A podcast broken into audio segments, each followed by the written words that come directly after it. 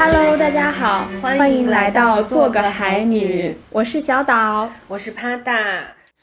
好，那接下来我们接着呃上一期来展开下面的话题。那我就想问一下，就是呃，当你进入到一段恋爱关系的时候，你会有羞耻感吗？因为我当时结婚的时候有。我真我有，我会有羞耻感，我甚至有一点不太敢跟大家讲。嗯，为什么？我我不知道，因为这种羞耻感大概来源于我平时可能我公开的言论和我私下私域里面跟朋友讲的言论，我转发的所有的我传播出去的每一条消息，我都在觉得我谈恋爱是不是就是跟我说的这些会矛盾。哦，嗯，就就就还是咱们最开始聊的对，就是我明明知道男的都很糟糕。今天中午吃饭，我爸问我你最近谈谈恋爱了吗？我说没有。然后我爸说，哎呀，就是咋？我说男的都男的都不行。然后我爸说那就是得碰嘛。我感觉他好像他也没有说，他也没有反驳我，对，他也没有说好像男的挺有型的，就他也没说。我觉得就一个男生他怎么样，可能都达达不到我心里的那种。对一个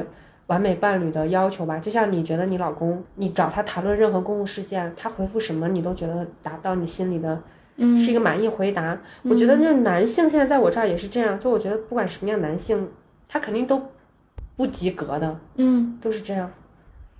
是，嗯，所以我我就是好像我谈恋爱的话，我现在谈恋爱有一种只是为了满足我自己的一些小小的恋爱需求，或者是就是我只是想喜欢那个谈恋爱的感觉，我只是想要这个。嗯，那我的这个羞耻感其实跟你的有点像，就是我已经看到了一段这个异性恋关系当中男女的不对等，甚至我选择了结婚嘛，那么婚姻被大家批判的就更多，就是对于女性各方面的剥削。削呀，还有一些问题的本质呀，我不是不知道，我我都看到了，但是我依然选择进入到婚姻里面，所以就是这个就是我的羞耻感来源。我觉得我好像是，嗯，在自欺欺人，我觉得自己很没有勇气，很没有魄力。如果说身边有一些其他有女性主义思维的，或者说女权主义者，他们很毅然决然的选择我不结婚。然后我觉得谈恋爱甚至都不会造成我那样的困惑。我觉得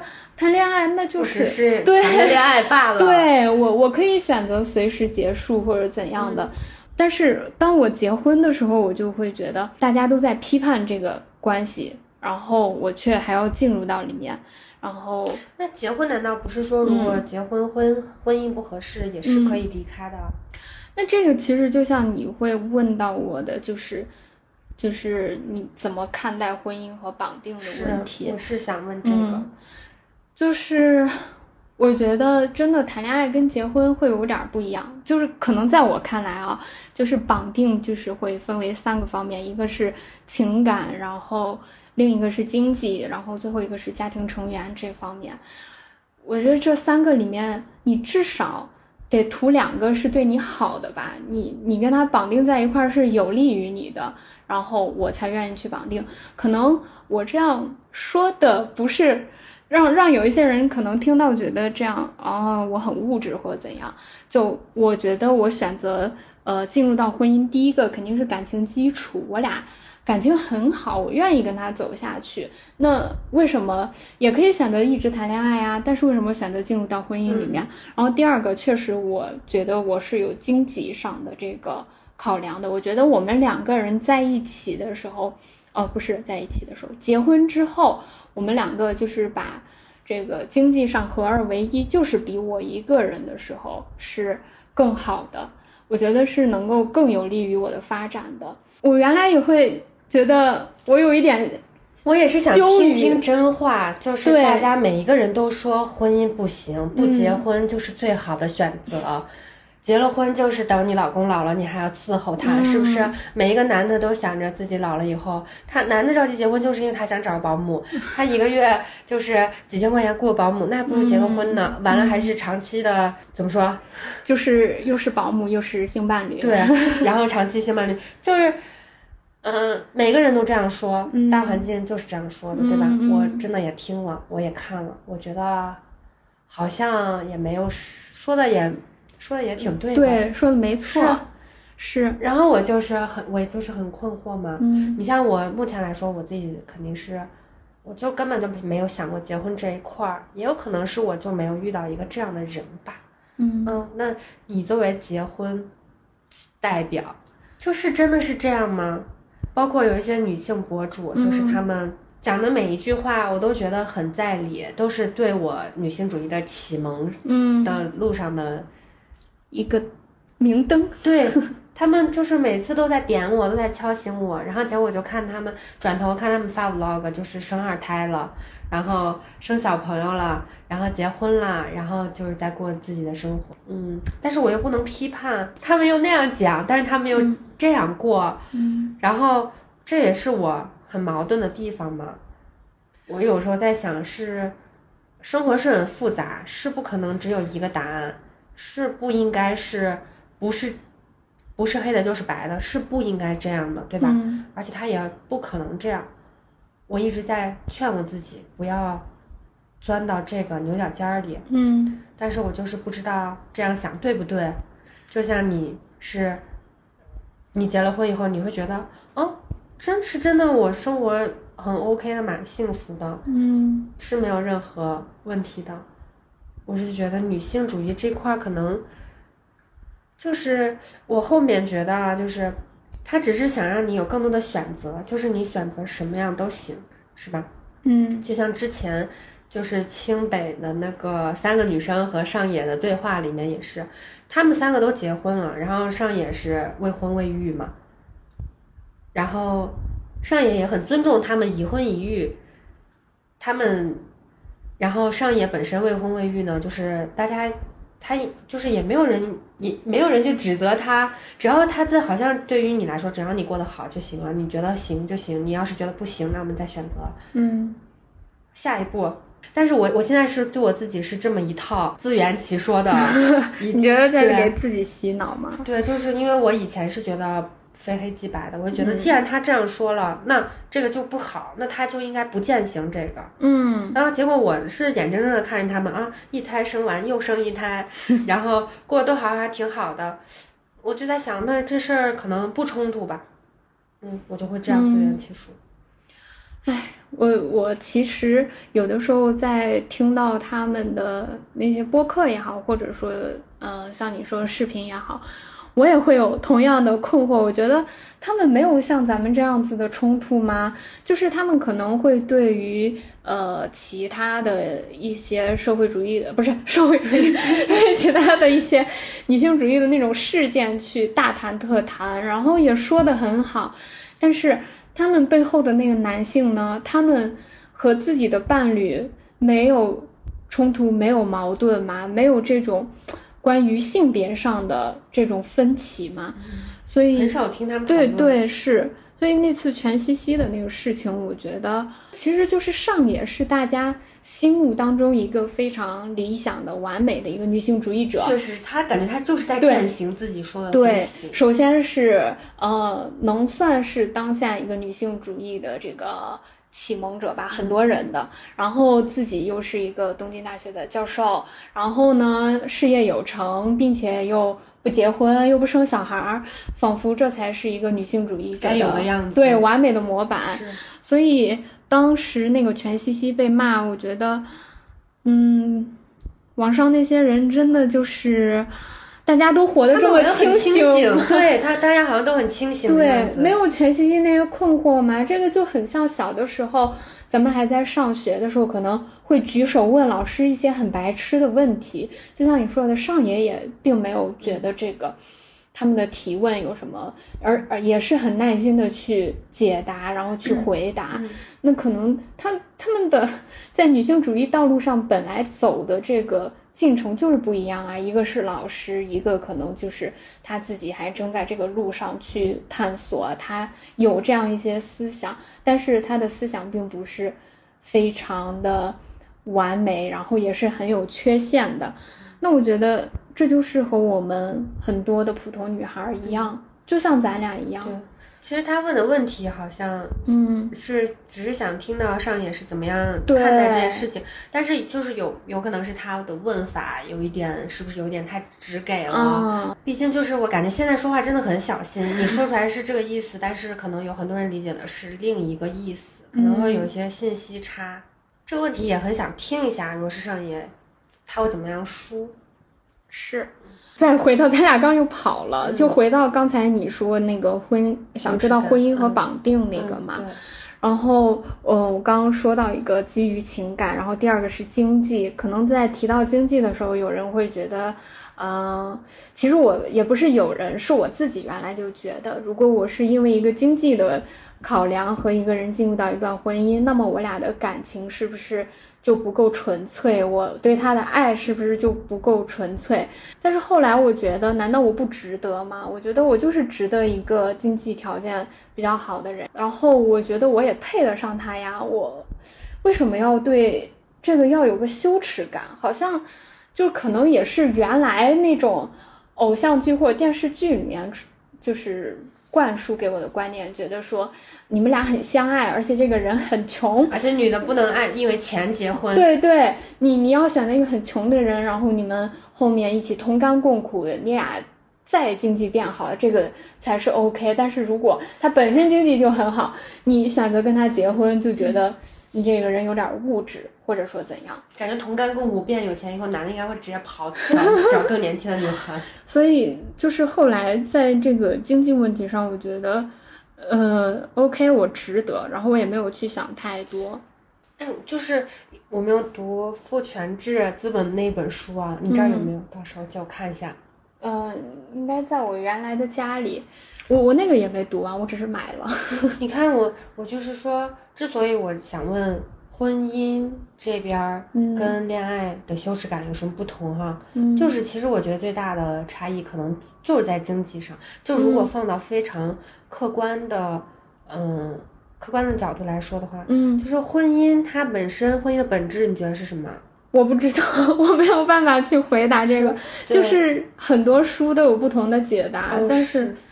我觉得就是可能我自己当下的答案吧，就是两个人一起重新创造一个新的单元，嗯。就、嗯。就是你，然后再把你的这个单元你无限的去延伸，这个延伸不是说指的是生小孩儿啊，嗯。而是就是去拓展这个单元的边界。就是我如果当然我跟你感情好，我可以一起下去，但是真的就是你结婚之后，这个可能只有结婚之后才能明白，就是你们之间的这种绑定感，它可能真的会更强。就是这个绑定感可能是你会害怕的，但是同时它在某些方面是会给你更有力量的。真的吗？我反正在我这儿是哪些方面会给你更有力量？嗯，就除了经济是最大的力量支柱吗？嗯，经济是一个方面，然后刚才还说到一个，不是就是家庭成员嘛，对，就是我们中国人说，就是你们结婚是两个家庭的结合。虽然我不是很认同这个话，但是当下事实就是这样。从你开始办结婚典礼，不是，就是从你们决定订婚开始，就是需要双方父母然后一起去见证，然后再结婚也都是。各自家长的很多亲戚，婚礼上很多都是你不认识的人。我觉得这个东西可能也是跟我自己的原生家庭有关。然后就是我是单亲家庭嘛，然后他也是父母在这个他大学之后就离婚了。就是我们这两个家庭成员的这个组合，就相当于就是我俩，然后再加上我俩各自的母亲，就是很简单的一个组成的一个方式。然后呢，像我们每次过年过节，也都是把父母叫到一块儿，然后我们四个一起过。包括当时结完婚，就没有说是什么叫是，就是我我朋友在后面也结完婚嘛，他就说，哎，你们当时是结完婚后第几天回娘家的？我就说啊，还要回娘家，就是好像没有这个，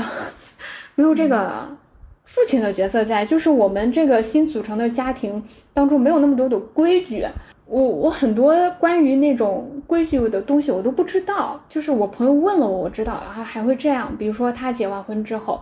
嗯，大年初三不是大年三十必须是在呃，他那个男方家，然后初二，然后再跟他一块儿回他娘家。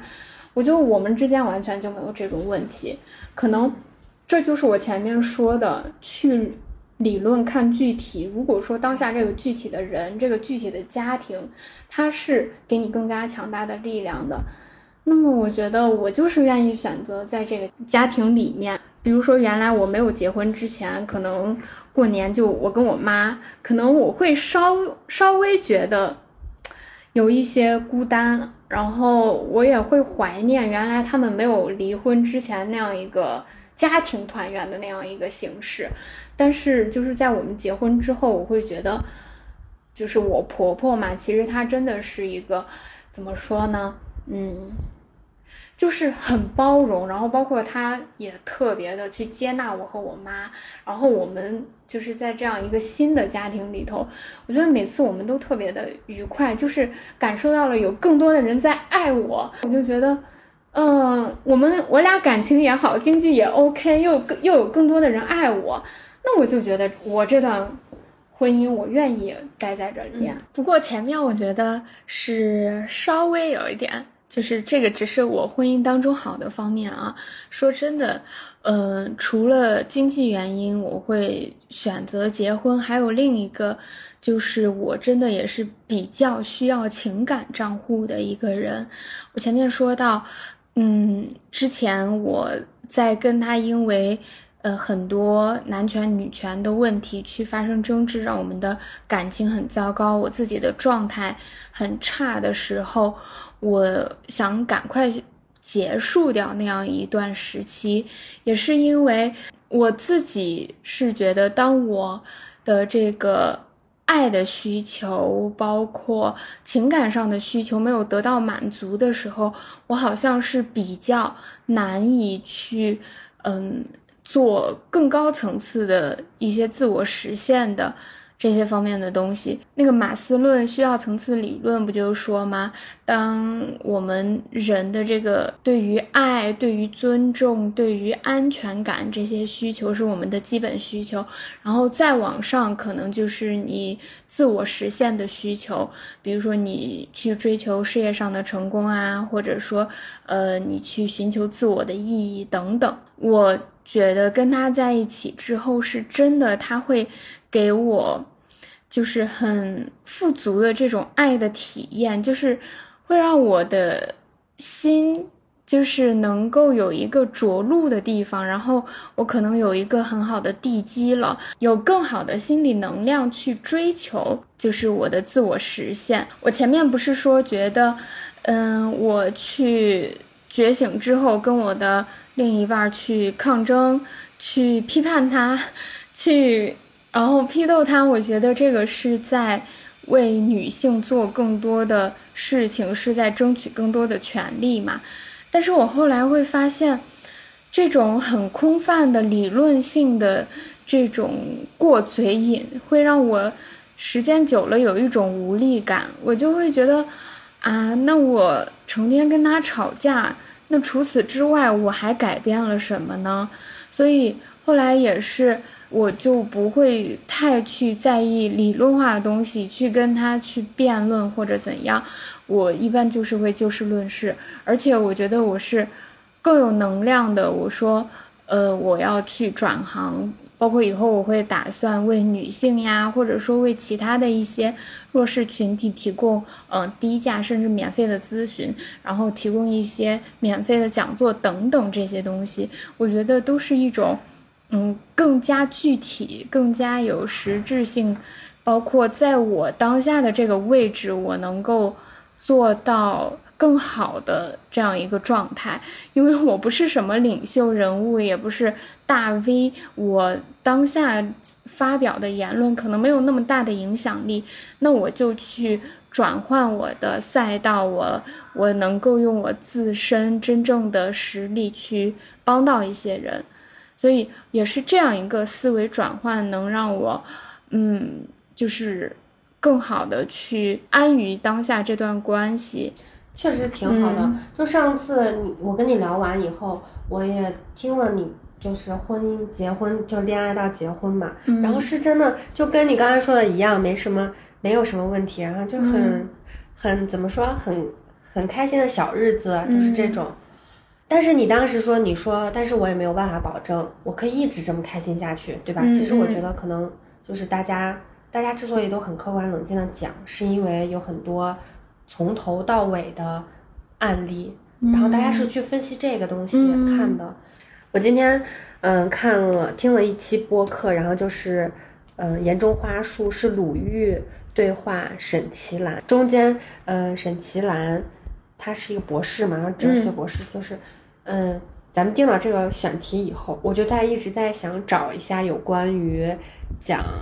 就是谈爱这件事情。然后他说，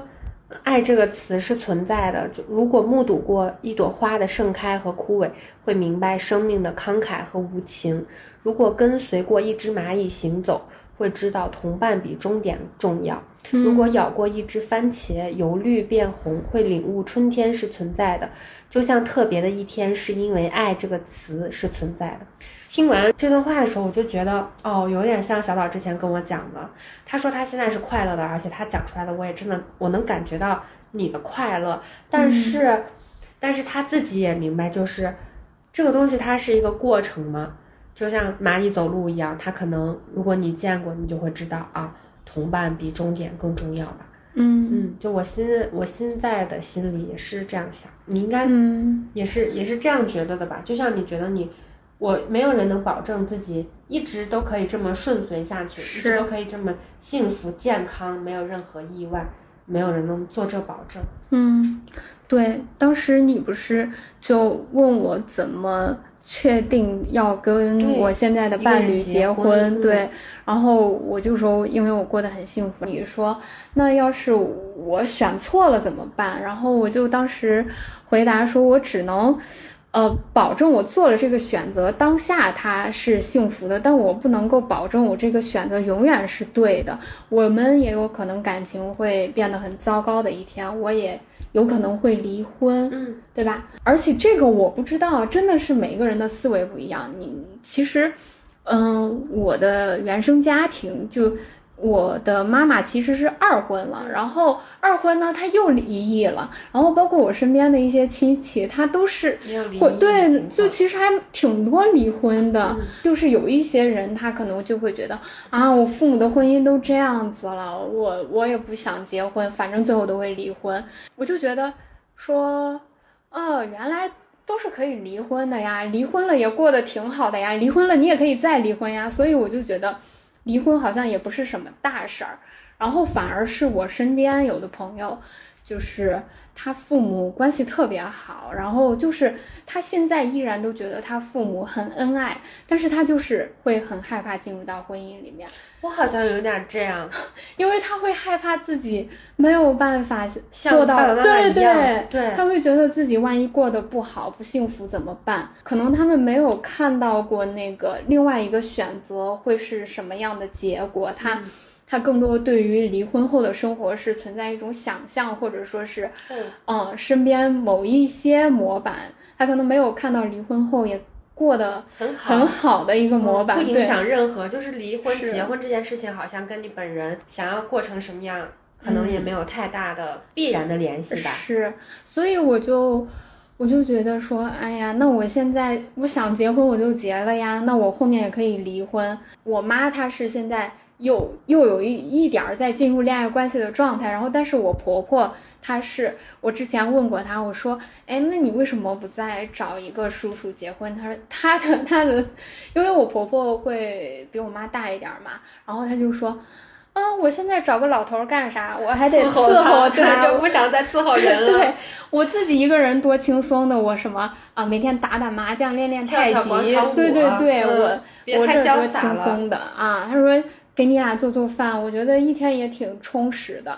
然后就是真的每一个人的生活状态，你看到更多可能性之后，可能你的那种恐惧感嗯才会消失。很有道理，嗯好像真的是这样。是，嗯所以就是关于那个婚姻和捆绑，我觉得关键点不在于你们是否是绑定在一起，就是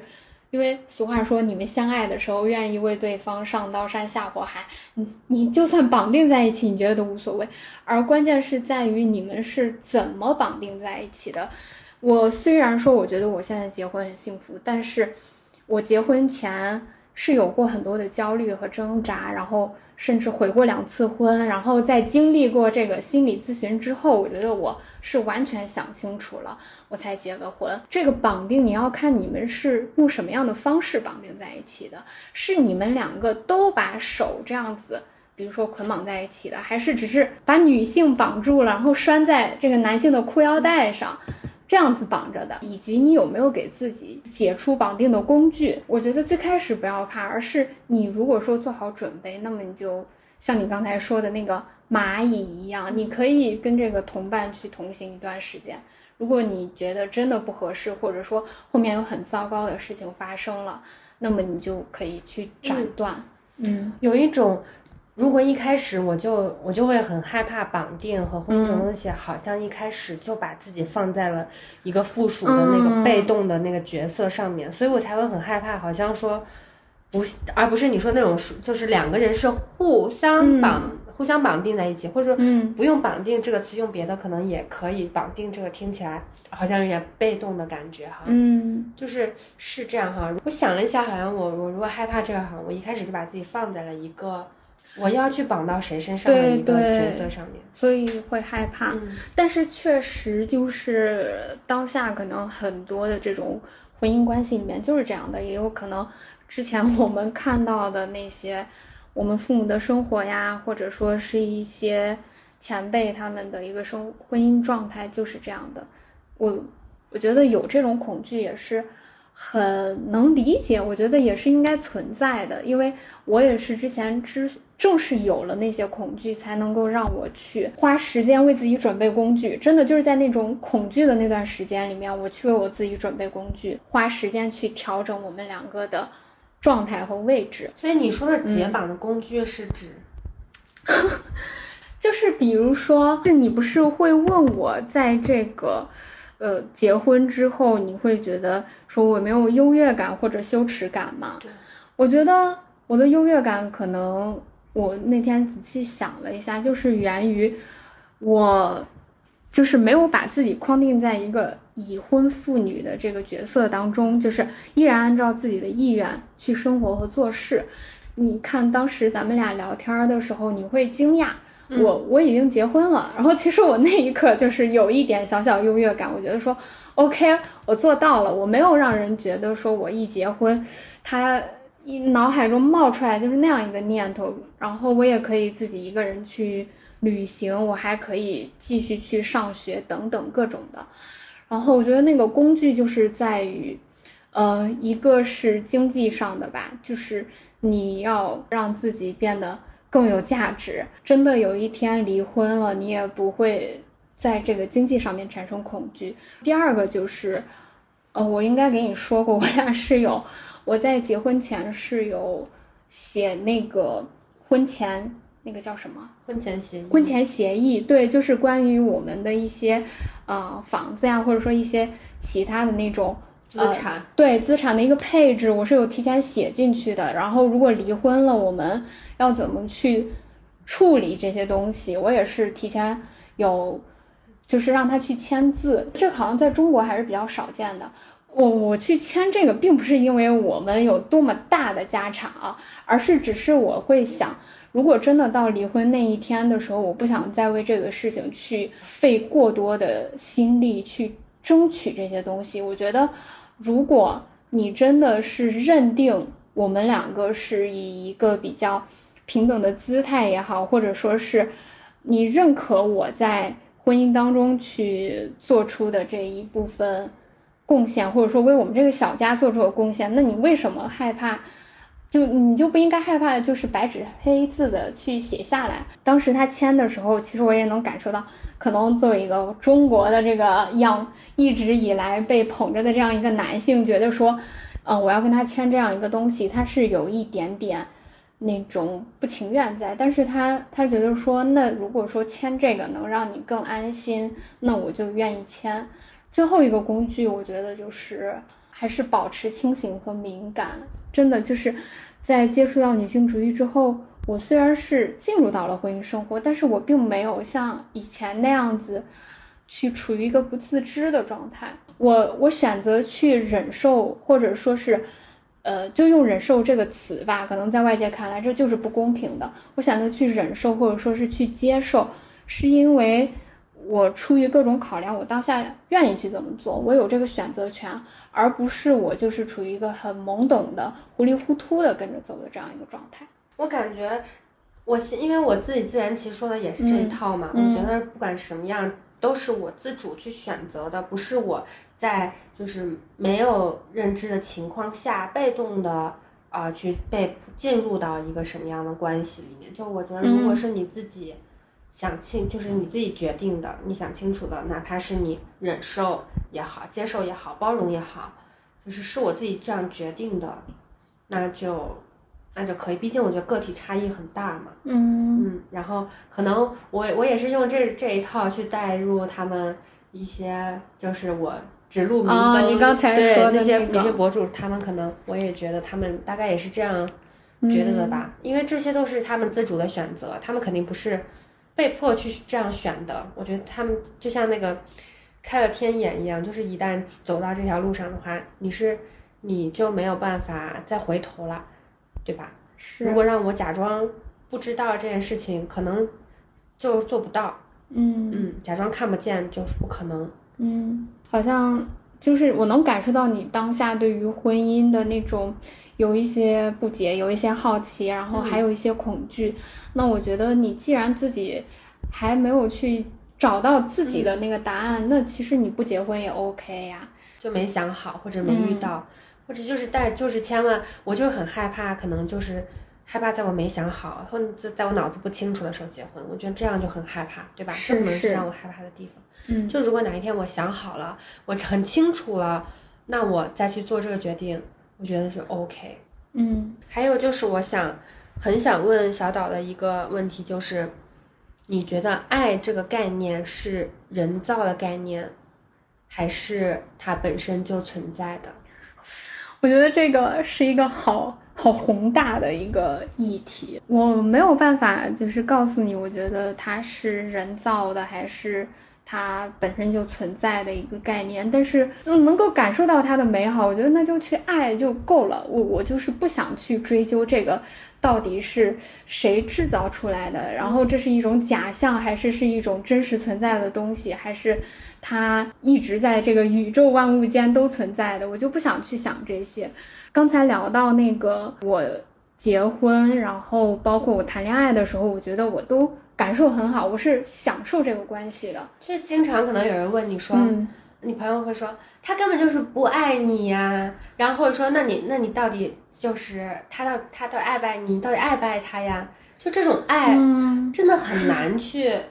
就很难去定义，对呀，我不知道朋友说的那种，他就那他就是不爱呀，还是不够爱呀？你你你不懂到底是什么意思？但是有会有朋友，因为有时候就是我身边，比如说我会把我的事情讲出来哈，别人说不值得，他就是不够爱你，嗯，然后这个时候你会觉得，哦，那是不是他真的就不够爱我？但是如果我一旦接这个话的话，我就会觉得他说的爱跟我说的爱是同一个东西，我们才能继续讨论。但是前提是我们根本就不知道他说的爱跟你说的爱是不是同样一个东西。对，还有这个爱，既然就是任何一个人都能评判这个人是爱你还是不爱你，你是爱他还是不爱他，那就证明这个概念是一个广泛的社会概念，是不是？是一个每一个人都应该认同的概念。但是如果真的我拿出来问你，我说你觉得爱这个概念是是是一个普世的，是一个你怎么解释它呢？你好像又说不出来。嗯，是吧？好像没有人能讲出什么叫爱，什么叫不爱，什么叫不够爱。嗯，那那他就是当你的朋友，嗯，在说出嗯他不值得，他不够爱你之前，你自己觉得呢？我可能也会觉得，这个定义可能不同吧。就像你说，你感受到爱，我有时候在想，难道说可能，比如说我们一直在讨论异性恋之间的这种爱嘛？嗯，那。我在想，可能每一次我感觉到的都是肾上腺素的升高和多巴胺的分泌，嗯或者是这种感觉带给我的兴奋的快乐是这种东西是刺激我大脑的东西，对吧？它可能不是爱，但是它确实在是这个人体上面来说，那它确实是肾上腺素造成了我大刺激了我大脑皮层，嗯会，所以我感我觉得我感受到了，是因为我大脑接受到了一些生理上的刺激。嗯但我也我就是我不确定这是爱吗？就是会我会这样啊，我就是会觉得，可能你觉得你感受到了，他就是任何一种情绪也好，在你这儿，我就你觉得他是爱，那可能他就是爱。嗯然后当朋友这样问我的时候，可能我本身觉得他是爱，然后朋友这样说完以后，我会觉得啊，那我可能感受到的真的是只是肾上腺素吧，啊，就会这样。我我是觉得就是，只要我在一段关系当中，我跟这个人在一起的时候，我是能让我变得更好的，就是能量包括是对，甚至能更爱我自己的，让我觉得每天都，呃，也不是说每天吧，就是总体而言，我变得更加自信，然后我是更加愉悦的，然后身心也是更健康的，反正就是是在向一个正向的方向发展的，我就觉得这段关系是滋养我的。哦，真的很不错的回答，真的有点出乎我的预料，我自己是没想明白的。嗯，是，就是你爱自己三个字出来了以后，我就觉得哦，真的很健康，就是会有自己让自己的能量场啊，就觉得所有的东西都是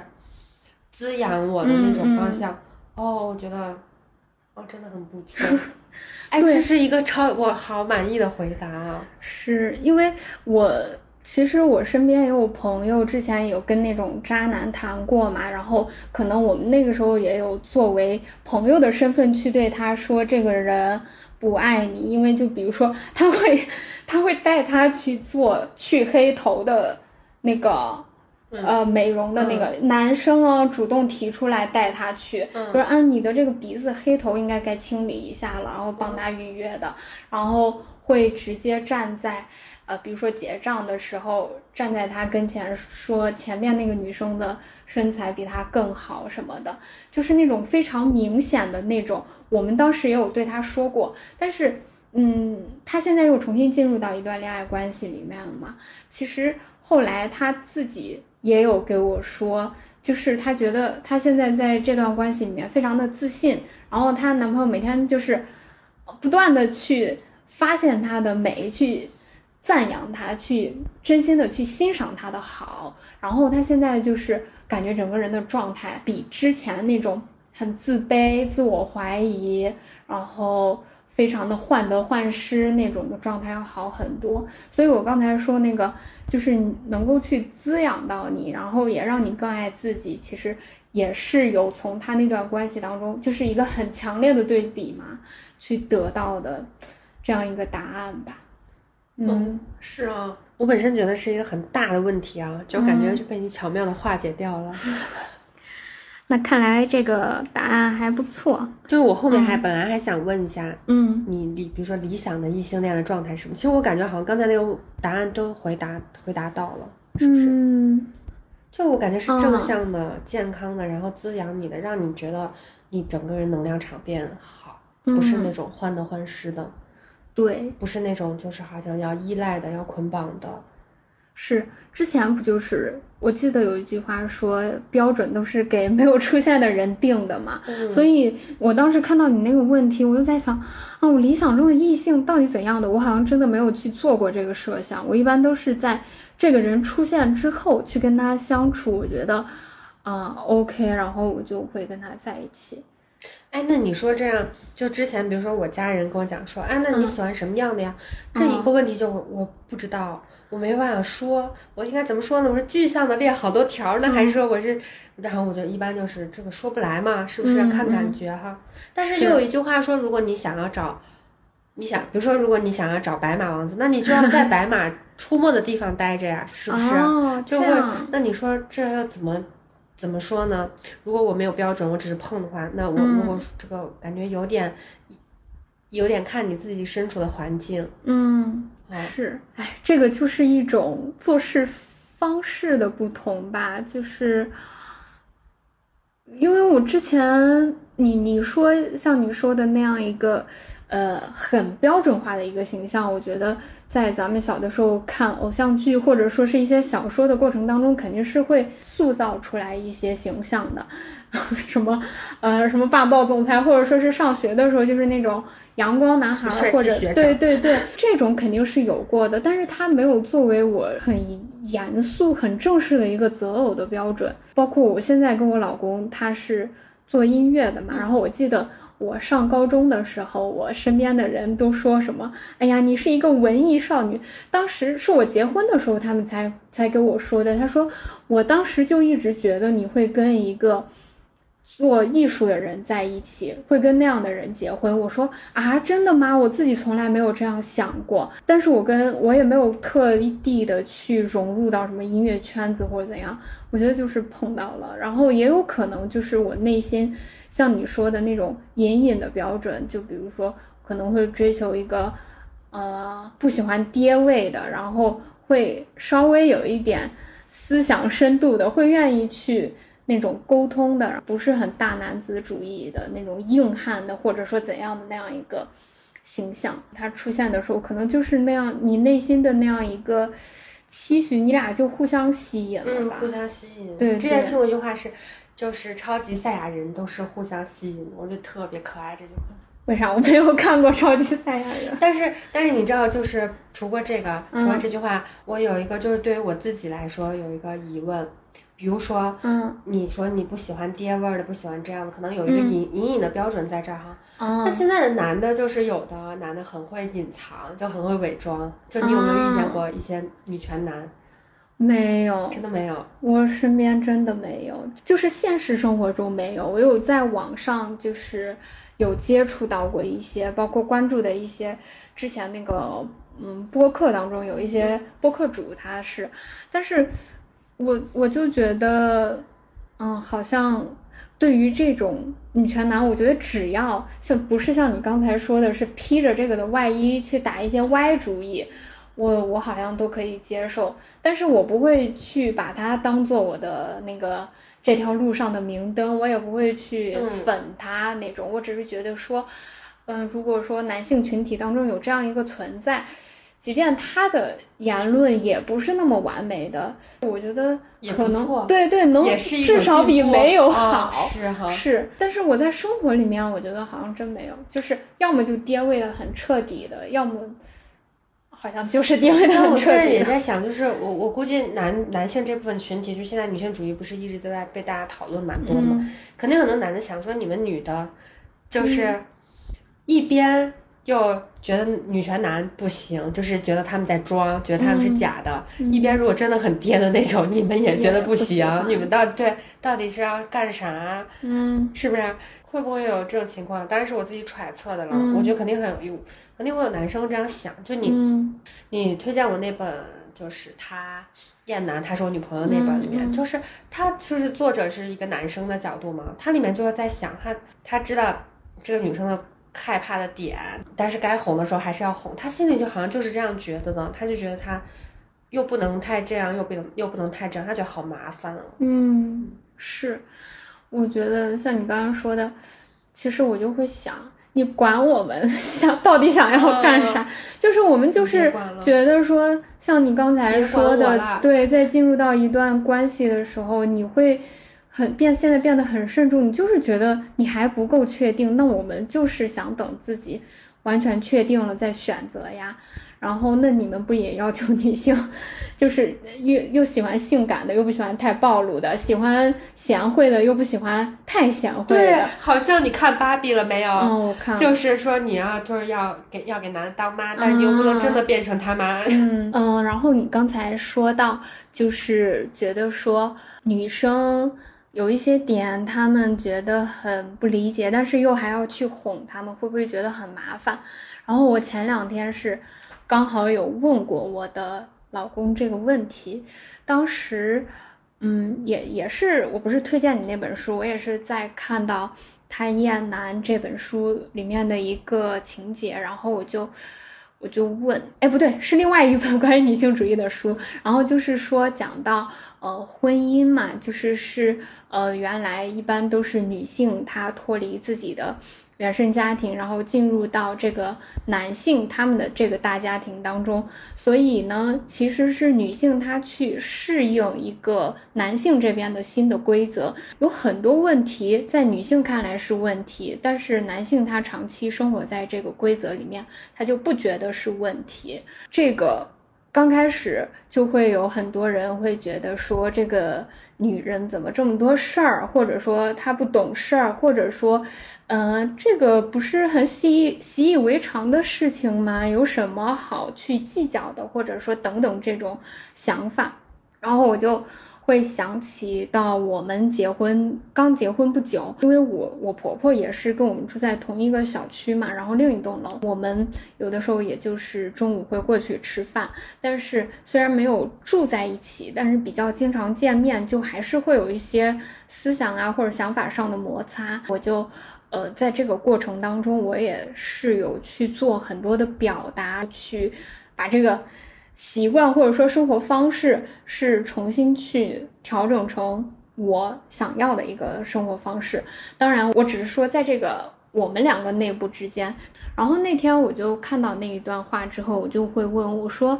有的时候你会不会觉得，就是像书上写的这种非常事儿多的女人，很麻烦的女人？”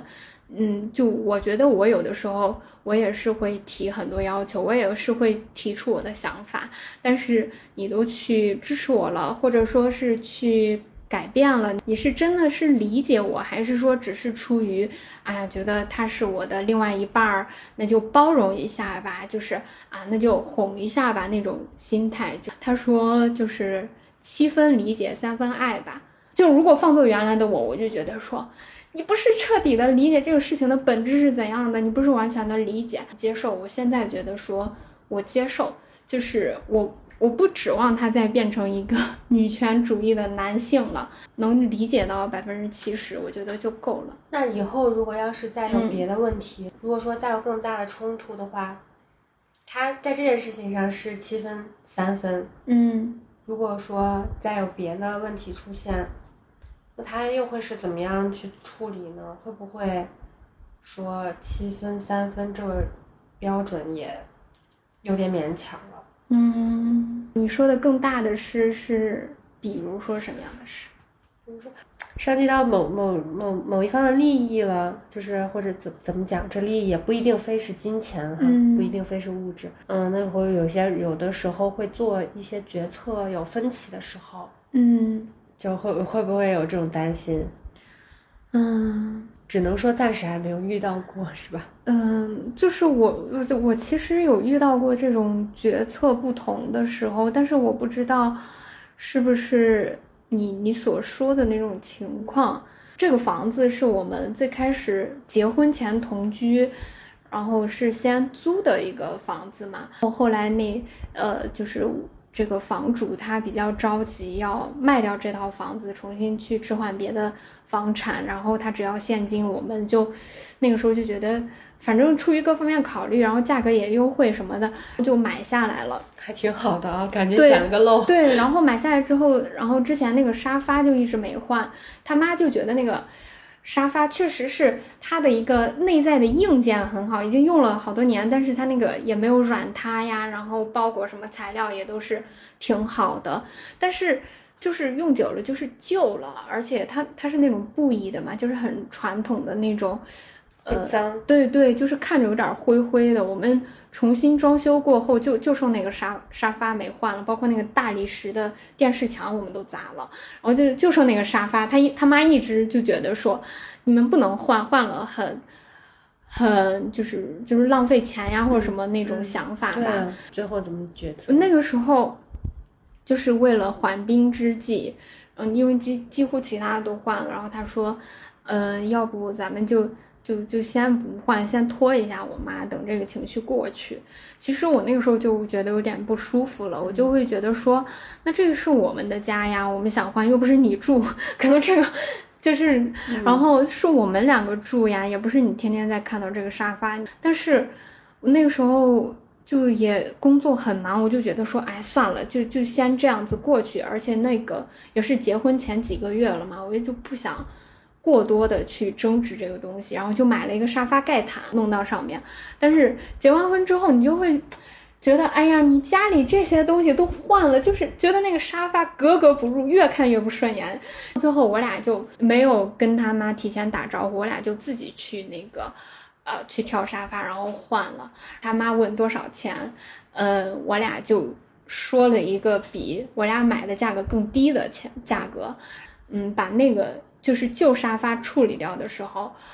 就是现在根本没有人要旧家具呀。你还想着说以什么两三百块钱的价格卖出去，就是可能你挂闲鱼上，但是要等很久才会有人，你真的会拉走。我们当时也比较着急，就直接就是叫那种。呃，回收家具的，就是给他了几百块钱，让他们帮我们搬走。他妈就因为那个事情一直就骂他，当然没有骂我，但是能够感觉到他妈的那种不开心，就一直在说他，说他。然后我俩就觉得他当时有一点，我能感觉到他的那种情绪，就是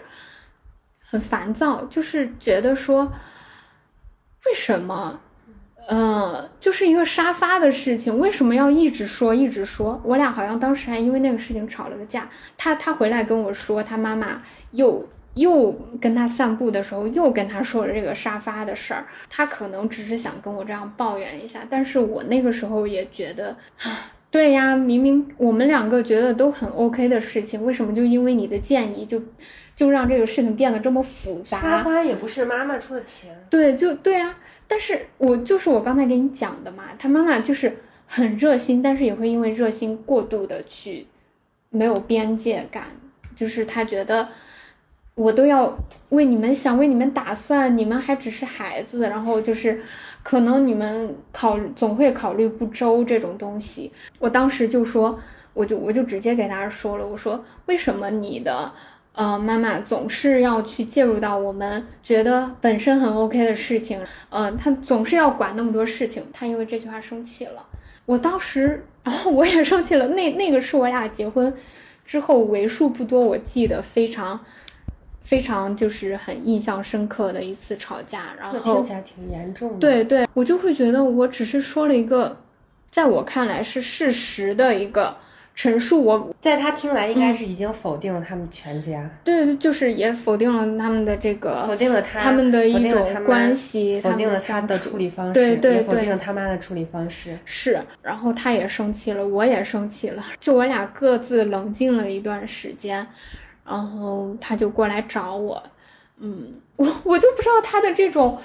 他他从哪儿来的这种情绪？对，他就过来找我要抱一下我，但是我觉得我的情绪没有消消解掉。我觉得你现在抱我是为了什么呢？就可能有点像你刚才说的，就觉得说，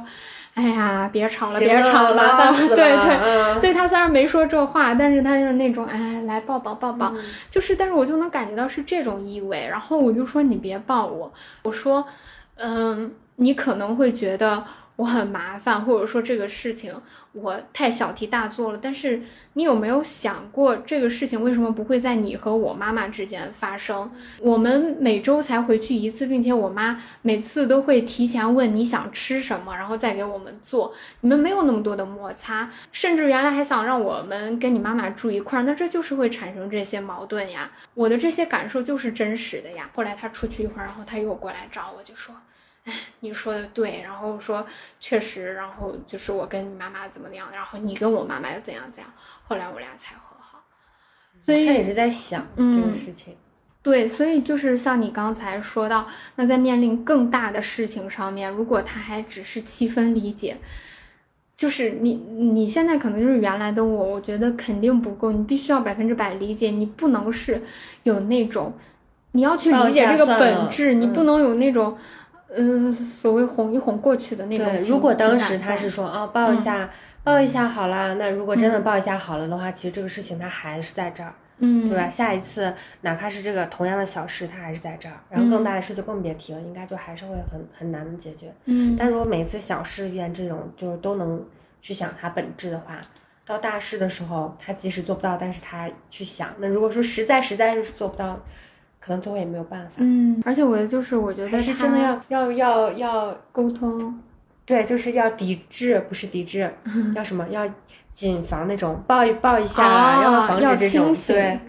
对，不能被这种就抱一下就抱一下算了。是是，哎，所以说了这么多，我觉得，嗯，大家通过最后的这个故事，也可以看到，我前面虽然讲了我在当下的这个生活，我虽然感觉幸福，但是这种摩擦它是依然是存在的。我觉得，无论是你选择单身、恋爱，或者说结婚，那每一个生活状态里面都有幸福和不幸福的地方，只要这个。选择是你觉得 OK 的，你心甘情愿做出的，那就没有任何问题。非常认同，希望听这一期节目的每一个女孩都可以在生活中，不只是恋爱里做出自己自主的、清醒的决定，并且不后悔。其实后悔也没什么啦。是的。那如果听众也有像我们一样，就是是普通女孩儿，但是也有一些关于女性女性主义的思想，然后包括它会给你带来的一些困惑、挣扎和冲突，也都可以在下面给我们留言评论。好的，那今天我们就聊到这里吧，下期再见啦，拜拜，拜拜。